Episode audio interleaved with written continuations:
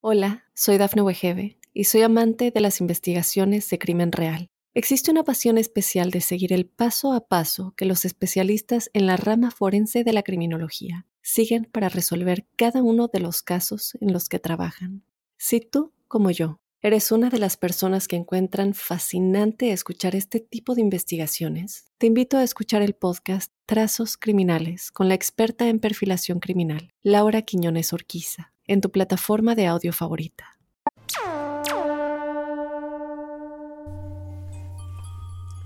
Buenos días, buenas tardes, buenas noches y bienvenidos a un nuevo episodio de La Huella OVNI.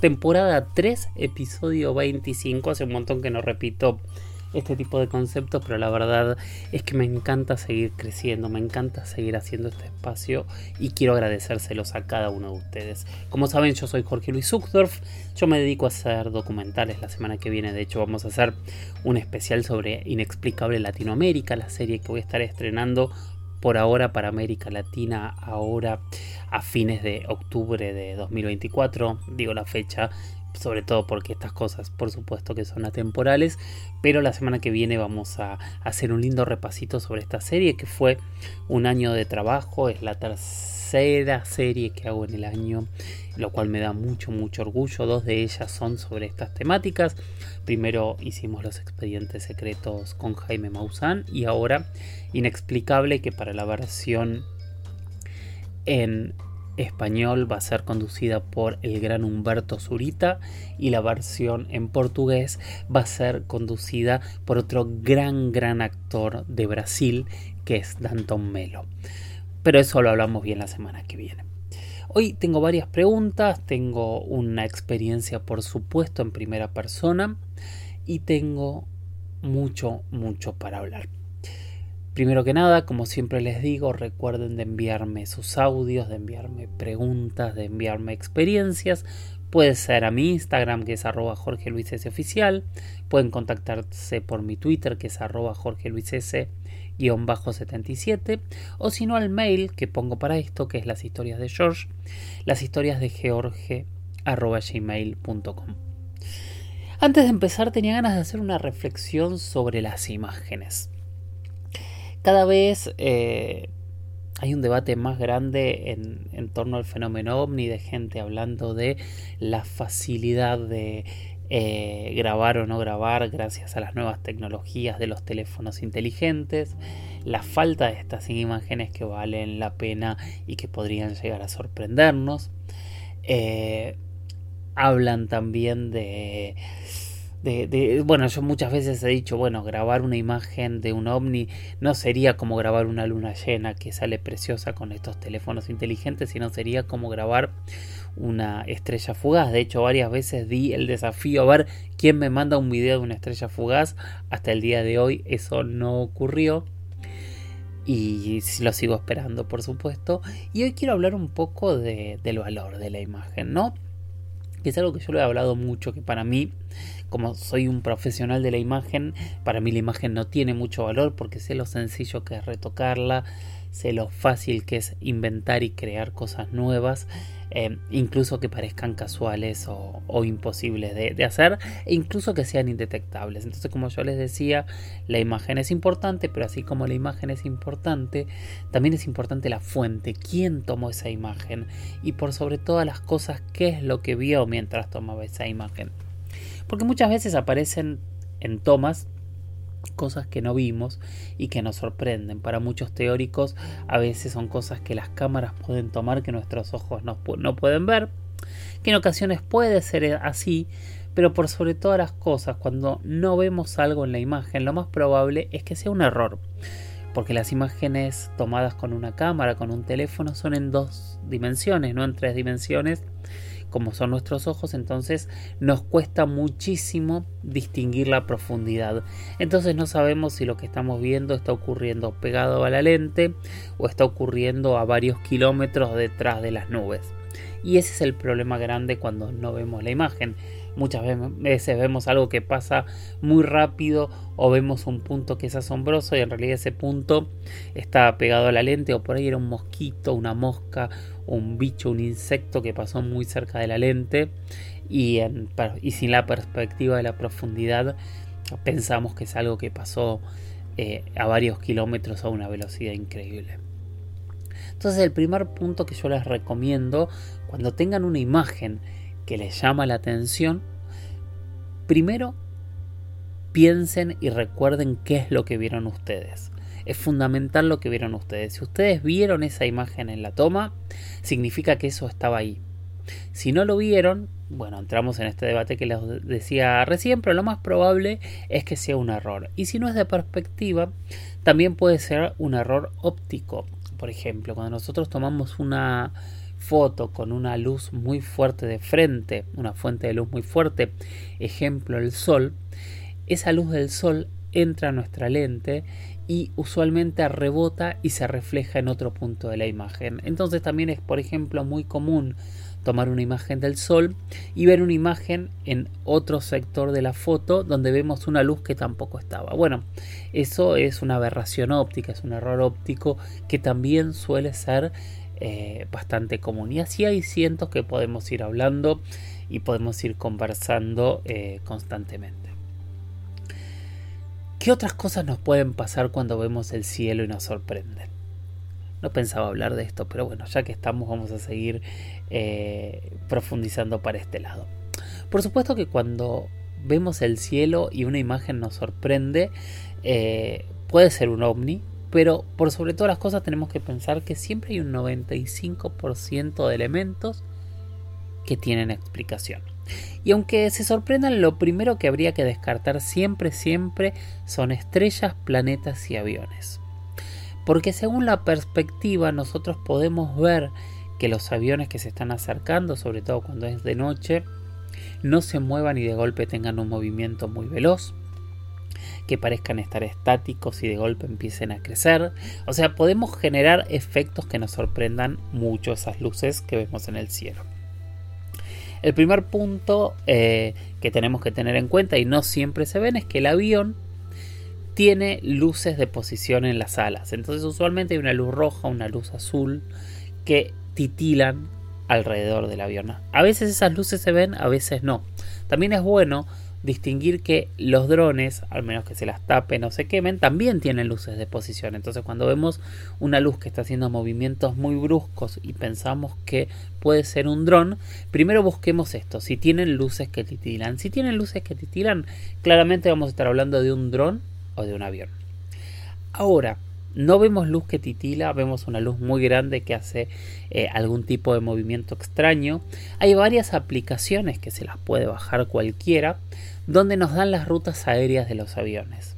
Entonces, apuntando al lugar y poniendo cualquiera de estas aplicaciones, vamos a, ver, a saber si eso es un avión comercial declarado. Si tampoco así podemos eh, corroborar su procedencia, o sea, es una luz que tiene movimientos extraños, es una luz que no tiene luces de posición, es una luz que cuando la pasamos por eh, una aplicación de aviación tampoco estamos distinguiendo qué es eso. Obviamente ya empezamos a entrar en un campo un poco más extraño, que no necesariamente sea extraterrestre, porque a ver, o, o ovni, no hablemos de extraterrestres, porque me estaría contradiciendo a mí mismo y no sería la idea. Pero cuando ocurre esto, también pensemos en que eh, puede ser un vuelo ilegal, puede ser un vuelo de, de alguna escuela de aviación, pueden ser muchísimas cosas que no estén dentro de esa aplicación. A veces también vemos luces que parecen mucho más altas, como estrellas, que tienen como ciertos movimientos zigzagueantes.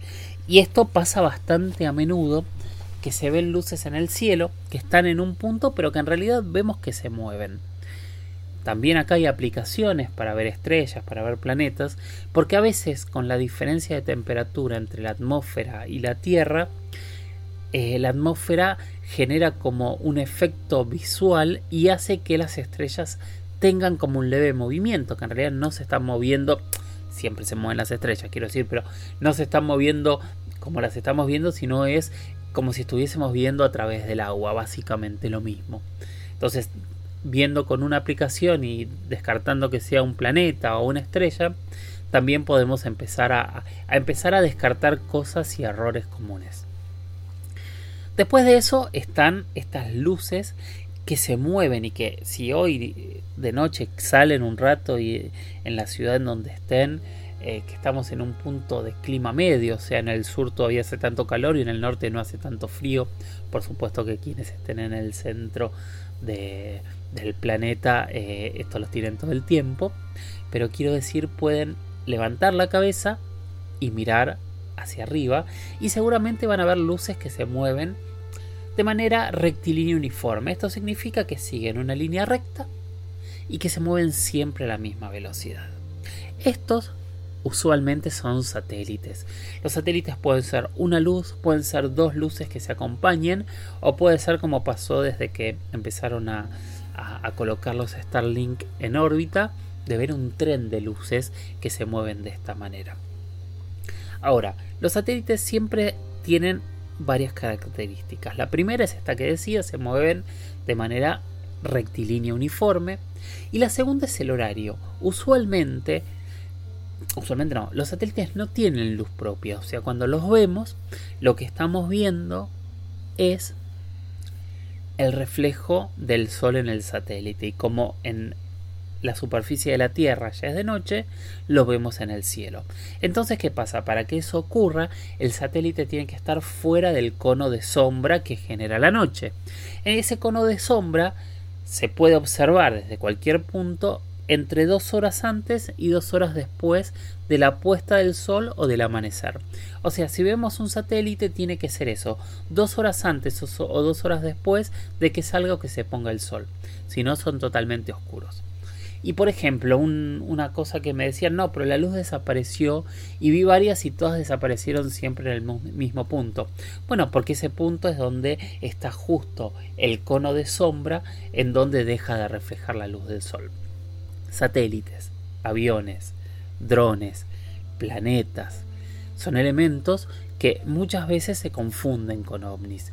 Y el satélite que más se confunde con ovni, por supuesto, es la Estación Espacial Internacional, que es mucho más grande, a veces tiene el tamaño de Venus o más grande todavía, y sorprende muchísimo cuando lo vemos.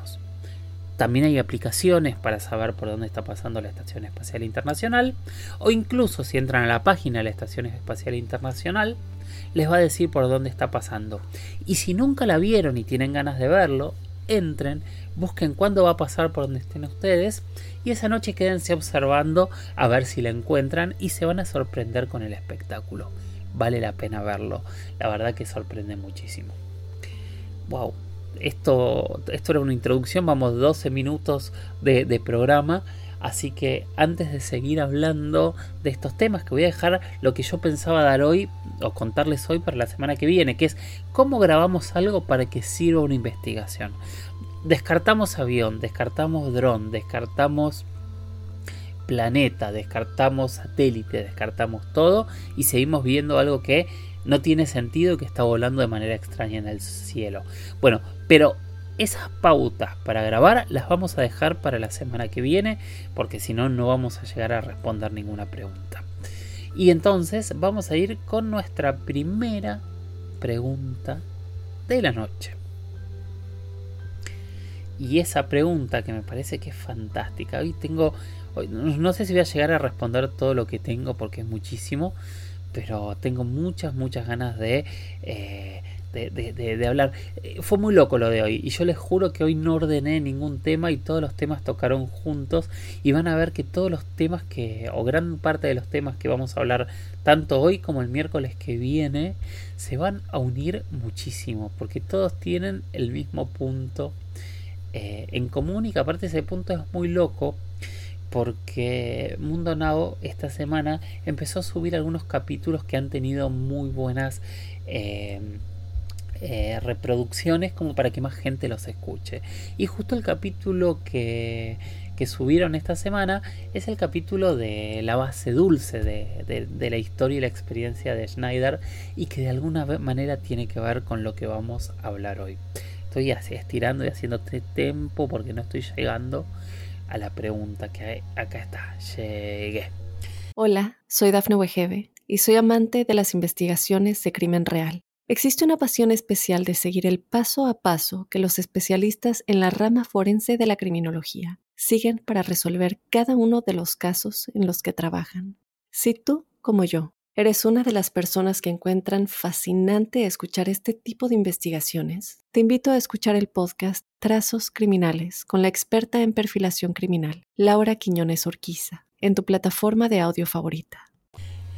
Johnny Ma 503 escribió con el hashtag La Huella OVNI Jorge, mi pregunta es, ¿es verdad que existe el Tratado de Greada que se firmó con los grises y se vuelve a firmar cada 10 años por el presidente de Estados Unidos para que los grises den tecnologías de ellos a cambio de abducciones a ciudadanos estadounidenses? ¿Alguien escuchó hablar alguna vez de, este supuesto acuerdo con, con supuestos extraterrestres? Es sorprendente porque parece un delirio, pero yo hoy mientras preparaba el tema me encontré de golpe con tanta, tanta cantidad de, de pruebas y de personajes tan importantes hablando de esto que realmente llama la atención. Es un tema largo, complejo, así que les recomiendo que se sienten y que tomen nota. Toda esta historia empieza a principios de los años 50 eh, aproximadamente entre el 53 y el 54. Ya habían ocurrido eventos famosos como el caso Roswell, ya habían ocurrido diferentes incidentes ovnis alrededor del mundo, ya los ovnis se llamaban platillos voladores, ya se llamaban platillos voladores después de eh, el avistaje de Kenneth Arnold desde su avión. Eh, ya habían sucedido diferentes incidentes alrededor del mundo y en ese momento, en algo que contamos no hace tantos capítulos atrás, que es la, historia de Eisenhower, del, presidente de Estados Unidos, eh, un día estando de vacaciones en Florida, una noche dicen que desapareció y que hasta el día siguiente nadie supo dónde estuvo. Eh, cuentan que después la explicación oficial fue que fue a, una emergencia odontológica, pero lo que cuentan es que lo llevaron a la base Edwards para tener una reunión. Ahí hay algunos testigos, gente que cuenta que esa reunión fue con un grupo de extraterrestres. Obviamente de todo esto que estamos hablando no hay pruebas, hay relatos y después vamos a hablar de quiénes son los testigos que afirman que esto realmente ocurrió, pero sin pruebas, son simplemente testigos afirmándolo. Dicen que tuvieron una reunión con un grupo de extraterrestres, de los que llamamos nórdicos. Estos supuestos extraterrestres nórdicos son estos personajes que son eh, rubios, muy altos, de más de dos metros, que están en muchísimos, muchísimos relatos que hemos tenido alrededor de todos estos capítulos. Y que ellos les quisieron hacer un acuerdo en el cual eh, los iban a defender de los grises, les iban a dar tecnología y la única condición era eh, destruir todas las armas nucleares en el mundo. Parece que no se llegó a un acuerdo y pocos meses después, eh, para diciembre de, 1954, esto fue en febrero de 1954, parece que se hizo el Tratado de Greada, eh, que fue con los seres grises. Obviamente hay un montón de, datos, porque obviamente no hay datos, no de relatos, porque no hay datos, no hay pruebas de esto. Entonces, para algunos fue un año antes, este acuerdo fue en 1953. Hay quien dice también que fue en 1955. Pero la historia más interesante es que dice que fue en diciembre de 1954, cuando eh, después de no haber cerrado con con, los nórdicos. Otra vez Eisenhower se subió a una nave eh, espacial, dicen de hecho, en una base en Nuevo México, en Hollowman. Y en esa, en esa reunión, que parece que no fue la primera porque fue una reunión relativamente corta, habrían hecho un acuerdo en el cual los grises se comprometían a dar eh, tecnología y a cambio de ir entregando, eh, perdón, ellos iban a entregar tecnología a cambio de hacer pequeñas abducciones controladas de personas para estudiarlas médicamente y después las iban a devolver y hubo como un acuerdo donde eh, Estados Unidos tenía, supuestamente, por supuesto, siempre estamos hablando supuestamente, donde Estados Unidos tenía un control de quiénes iban a ser las personas abducidas, iban a ser una cantidad mínima y se iban entregando eh, tecnología, además de que se iban a, implementar bases en diferentes lados del país en donde los grises iban a estar ocultos. Hay quien dice que este acuerdo no se llevó eh, adelante por parte de los grises, que empezaron a abducir mucha más gente, que la tecnología eh, que, presentaron no era lo que habían prometido y que se de alguna manera esta, esta, esta historia terminó o rompiéndose o rehaciéndose un acuerdo que obviamente por eso el, este, quien hacía la pregunta hoy planteaba si había un acuerdo que se renovaba cada 10 años o no en base a, a este planteo. Bueno, este es el concepto general, ¿no? Donde dicen, bueno, Johnny 503 era el que había planteado esto.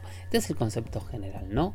Un acuerdo en donde un presidente de Estados Unidos, que aparte es interesante porque hasta hoy este, su bisnieta sigue hablando de los contactos extraterrestres y demás, pero un, presidente de, una gran, de una de las potencias más grandes en ese momento era la potencia que venía de, de ganar la Segunda Guerra Mundial y venía este, para enfrentarse a la otra gran potencia en esta Guerra Fría que duró tantos años, habría hecho un acuerdo para obtener tecnología eh, allá por el inicio del boom tecnológico que tuvo la humanidad.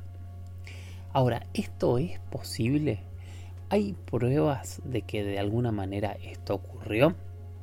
Bueno, nuestro primer eh, desarrollo con el que yo me, metería es el caso de la base dulce, que también hablamos hace muy poquito, que es el caso Schneider, en donde este señor, este eh, geólogo, si no me falla la memoria, eh, cuenta que mientras estaba excavando para hacer una base eh, subterránea secreta, se encontraron con una comunidad de grises que los atacaron con armas y que todos murieron menos dos personas y que de alguna manera ellos habían terminado violando algún tipo de acuerdo con Todd Schneider mucho tiempo después y por eso se, se generó este ataque que obviamente después se habrá controlado si es que realmente ocurrió porque nunca pasó nada. Recordemos que Schneider apareció suicidado de una manera muy extraña y hasta el día de hoy sus familiares dicen que alguien lo asesinó para callarlo. Bueno, hasta aquí eh, el planteo general.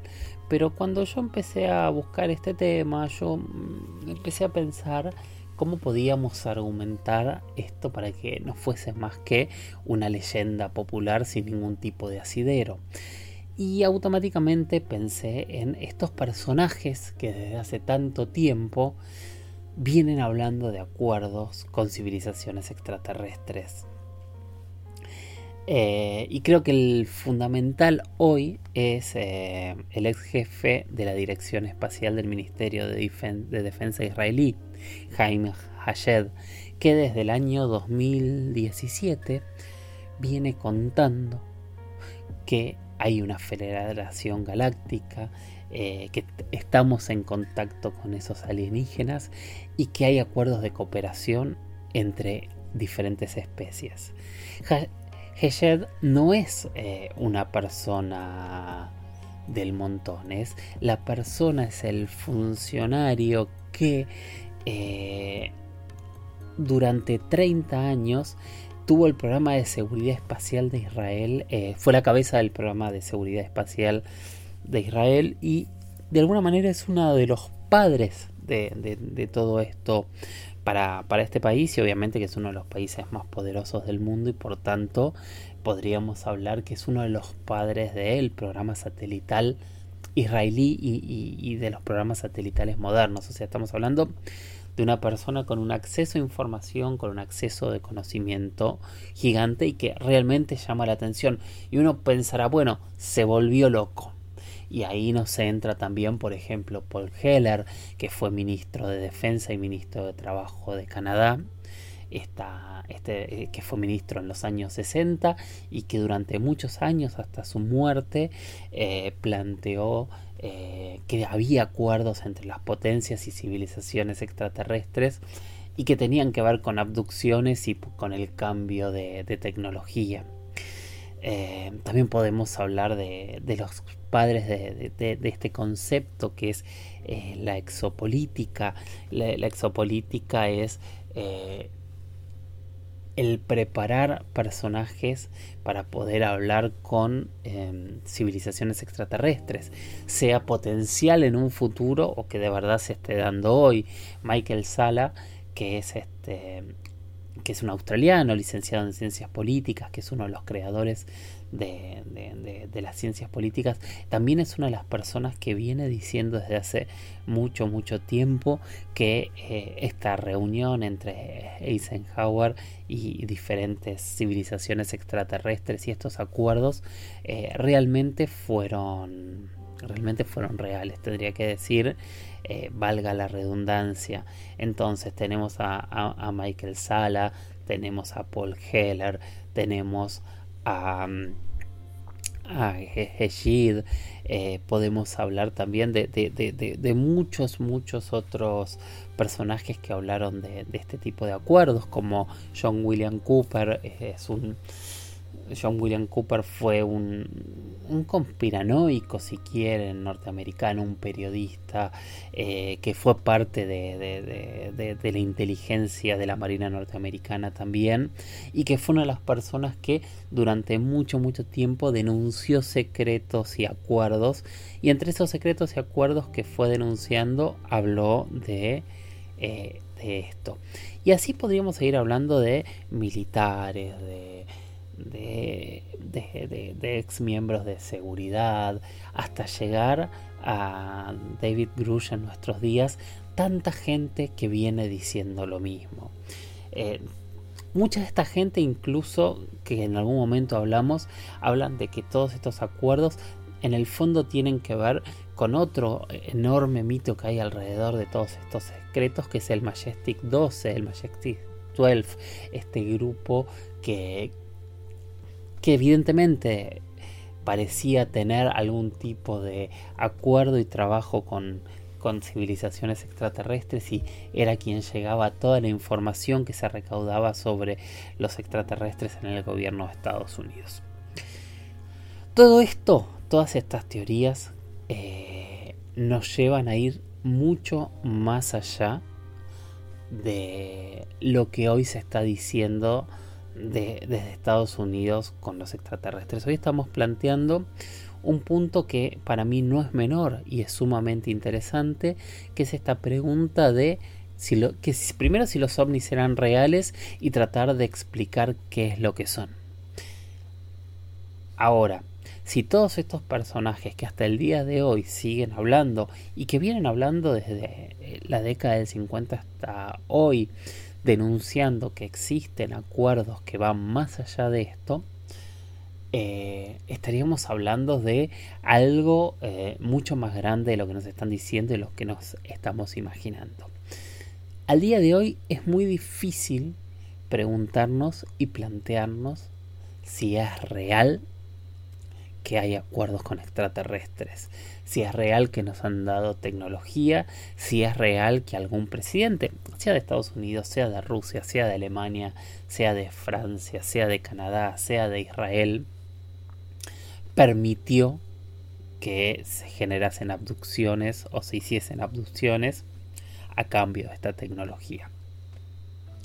Segundo, y esta es una pregunta que yo me hago, si bien hasta ahora nunca me han preguntado, por eso no hemos hablado de cuáles podrían ser las supuestas razas extraterrestres. Creo que hemos hablado de por qué son humanoides o por qué pensamos que podrían ser humanoides y a lo sumo hemos hablado de los grises y en alguno que otro caso hemos hablado o de algún reptiliano o de algún eh, nórdico. Pero este planteo de que podría haber una federación galáctica, que podría haber un gobierno oculto, es un planteo que es, yo creo que es la madre de todas las conspiraciones. Y como toda conspiración, lo que tenemos son relatos, pero nos están faltando las pruebas. Yo creo que hay que prestar atención a lo que está ocurriendo, a lo que se dice hoy, porque tal vez un día, dentro de poco tiempo, podamos hacer una respuesta más definitiva para hablar y poder contar si existe un tratado de firmado, si existe algún acuerdo, si existe alguna federación galáctica, o si simplemente es un sueño de mirar hacia las estrellas y pensar que hay alguien mirándonos, que hay alguien que les interese eh, intercambiar, comerciar con nosotros y darnos desde el cielo cosas que nosotros no nos podemos imaginar. Suena muy religioso también, ¿no? Siempre estamos esperando que las cosas bajen del cielo. ¿Será religioso? ¿Será memoria? ¿Será autoproclamado? ¿Qué piensan ustedes que puede haber detrás de, de todo esto? Honestamente, yo no lo sé. A mí me cuesta creer en las grandes conspiraciones, pero la verdad es que la realidad de los últimos meses nos viene sorprendiendo todos los días. Entonces uno tiene que estar abierto a escuchar, buscar y conocer. Hay una verdad oculta, eso no tengo dudas. Y tampoco tengo dudas que generando este tipo de lugares en donde todos podemos pensar, esa verdad puede llegar a hallarse en algún momento. Estamos casi en... En realidad hemos pasado la media hora. Eh, y los dos temas que me quedan son muy largos para explicar, que los voy a ir adelantando, porque la verdad que es interesante y vale la pena adelantarlo. Lo siguiente que me queda para hablar es, eh, es una pregunta sobre la base eh, del Área 51 y sus presupuestos, y una pregunta sobre la mitología de los indios Hopi. Todo eso lo tenía preparado para hoy, pero no quiero extenderme tanto y prefiero hacer episodios, por más que ustedes o muchos de ustedes me escriban para que sean más largos, hacer episodios más breves y dejo esas dos respuestas para la semana que viene. Igual, obviamente no terminamos aquí, porque ahora vamos a tener un audio, una historia en primera persona mientras espero otras nuevas, así que les voy a pedir que me manden audios, que me cuenten sus experiencias o las experiencias que hayan vivido personas cercanas a ustedes, así las podemos compartir. Bueno, vamos con la experiencia de hoy. Hola, soy Dafne Wegebe y soy amante de las investigaciones de crimen real. Existe una pasión especial de seguir el paso a paso que los especialistas en la rama forense de la criminología siguen para resolver cada uno de los casos en los que trabajan. Si tú, como yo, eres una de las personas que encuentran fascinante escuchar este tipo de investigaciones, te invito a escuchar el podcast Trazos Criminales con la experta en perfilación criminal, Laura Quiñones Orquiza, en tu plataforma de audio favorita. Hola Jorge Luis, buenas noches. Eh, me llamo William. Eh, vivo acá en Buenos Aires y te quiero contar la, la, experiencia que tuve el domingo 23 de octubre. Era alrededor del mediodía. Cuando mi esposa estaba tendiendo en el patio, estaba así tendiendo en el patio ropa y yo salí salí con el nene cargado y me pongo a mirar al cielo. De pronto veo un objeto, algo que viene en línea recta, que va en línea recta, eh, me pongo a mirarlo y como que de momento me, como me quedo anonadado porque no, no pienso que sea algo, pero al mirarlo bien veo que no es algo normal, era un objeto rojo. Era un objeto rojo eh, eh, tipo eh, una pelota de fútbol rugby. Eh, tenía la parte inferior de color gris y brillaba un poco. iba a una velocidad, no iba muy rápido y tampoco iba a una velocidad media. Cuando de pronto se me pierde entre los árboles del patio, llamo a mi esposa, lo ve igual subo hacia la terraza, y ahí se me pierde, con subió a toda velocidad y se pierde, se, se, perdió. Y bueno, esta ha sido la experiencia que tuve. Eh, todavía me sigo preguntando qué fue, porque la verdad nunca había visto cosa igual. Eh, no tenía ningún tipo de sonido. Mm, no era un helicóptero, no era un dron. Eh, no era nada, no sé, no, la verdad que hoy me sigo preguntando qué es lo que fue. Espero les sirva este testimonio y, y, bueno, eh, muy buenas noches y, y muchas bendiciones. William, muchísimas gracias por tu testimonio. Bueno, y espero más testimonios a mis redes, a mi Instagram, arroba Jorge Luis S oficial, a mi Twitter, arroba Jorge Luis S-77, em, a mi mail, las historias de George, las historias de George, arroba gmail.com. Así como les pido audios, también les pido preguntas, temas con los que quieran seguir investigando, participando, que analicemos, que pensemos que construyamos entre todos una nueva verdad, que podamos sentar las bases para corrernos de estos absolutismos a favor y en contra, totalmente planteados desde la incertidumbre, para sentirnos cómodos con la incertidumbre y entre todos buscar si hay alguna respuesta que sea certera. Y mientras tanto, miremos al cielo, tomemos estos elementos. Hoy aprendimos, o espero haber dado algunos tips que puedan servirles a la hora de mirar. La semana que viene vamos a hablar de cómo fotografiar, cómo filmar o grabar en realidad estos elementos y cómo tener herramientas para que cada uno de, de, estas pruebas o de estas experiencias nos puedan servir a todos. Gracias por estar ahí, gracias por escuchar, gracias por comentar, gracias por seguir, gracias por recomendar y gracias por sobre todas las cosas por estar. Yo soy Jorge Luis Uxdorf y esto es La Huella OVNI y nos escuchamos en el próximo episodio la semana que viene. Gracias y chau chau.